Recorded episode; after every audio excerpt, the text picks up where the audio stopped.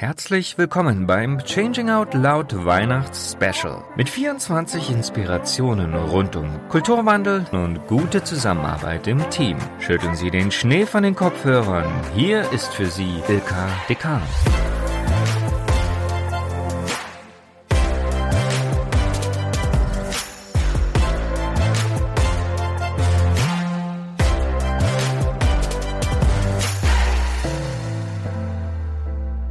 Heute öffnen wir gemeinsam das zehnte Türchen mit Katrin Wewel. Sie ist Gründerin von The Good Culture.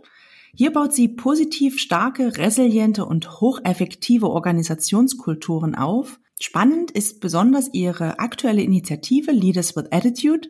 Hier nimmt sie Führungskräfte mit in eine neue Art zu führen. Wir freuen uns auf ihren Impuls.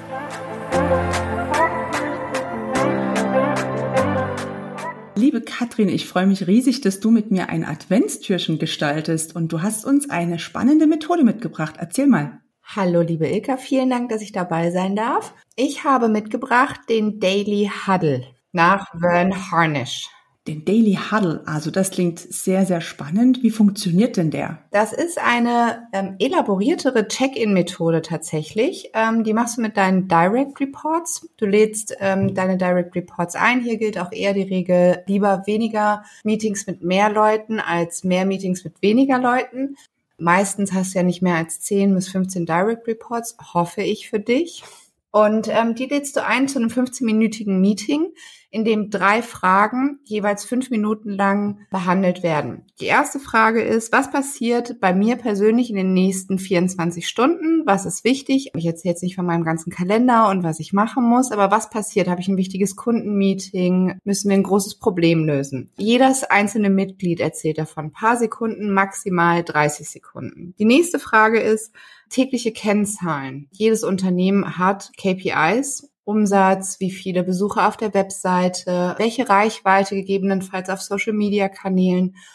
Und dieses tägliche Abfragen und Vergleichen macht es leicht, ein Muster sehr frühzeitig zu erkennen und somit schnell darauf reagieren zu können. Und die letzte Frage ist, was steht mir persönlich in den nächsten 24 Stunden im Weg, um meine Ziele zu erreichen? Wenn ich es richtig verstanden habe, spricht jeder als erstes genau zu der einen Frage und genau. dann ist die nächste Frage dran. Genau. Und was passiert dann danach? Danach gehen alle ihrer Arbeit nach. Also heißt, man diskutiert das auch nicht, sondern man schafft wirklich Transparenz. Mhm. Und wenn ich zum Beispiel ein Thema habe, wo ich Unterstützung brauche, wird es dann damit thematisiert? Nicht in dem Meeting, sondern danach. Deswegen ist es auch besonders wichtig, dass du jemanden hast, der von Natur aus sehr strukturiert und diszipliniert ist, damit dieses Meeting nicht ausbombt. Aber dieses Meeting nutzt vor allem die kollektive Intelligenz deiner Teammitglieder auf der anderen Seite macht es auch jeden ein bisschen verantwortlich und es unterstützt die klare Kommunikation.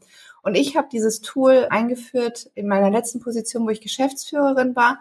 Und es hat in kürzester Zeit alles verändert, die Art und Weise, wie Menschen miteinander gesprochen haben, weil gerade auch in der Führungsebene auf einmal viel mehr, viel schneller kommuniziert wurde, ohne ein großes, aufwendiges Meeting. Gibt es noch Rahmenbedingungen, auf die man achten sollte? Also in der Kürze liegt die Würze. Mhm. Aber gibt es noch was, was man im Blick haben muss? Also in der Kürze liegt die Würze, das hast du schon ganz richtig gesagt. Gerade am Anfang ist es wichtig, eine Routine aufkommen zu lassen. Und das heißt auch gerade am Anfang sehr streng zu sein, wenn es um diese 30 Sekunden geht oder um die Zeit. Es geht auch darum, was sind die Inhalte. Wenn ausgeschweift wird, dass man gesagt wird, macht es nachher, wenn wir mit dem Meeting fertig sind, dass das gar nicht erst aufkommt.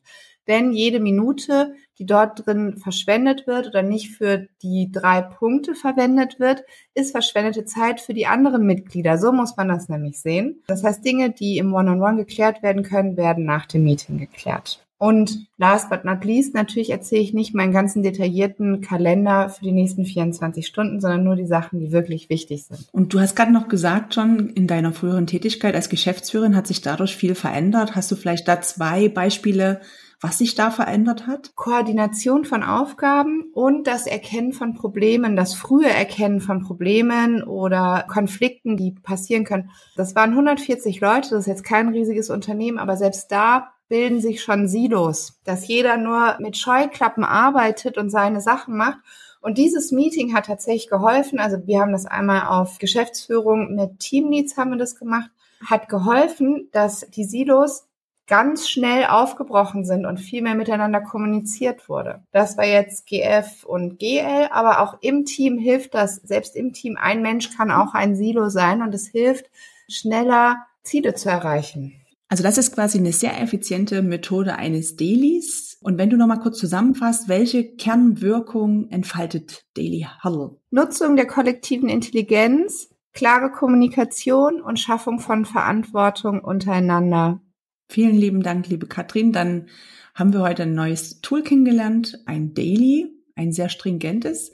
Katrin, Dankeschön. Ich wünsche dir noch eine schöne Voradventszeit. Toll, dass du heute dabei warst. Dankeschön, Ilka. Ciao. Ciao. Der Daily Huddle ist also eine sehr effiziente Form, in den Tag zu starten mit eurem Team. Ich hoffe, die Folge hat dir gefallen und freue mich, wenn wir uns morgen wieder hören.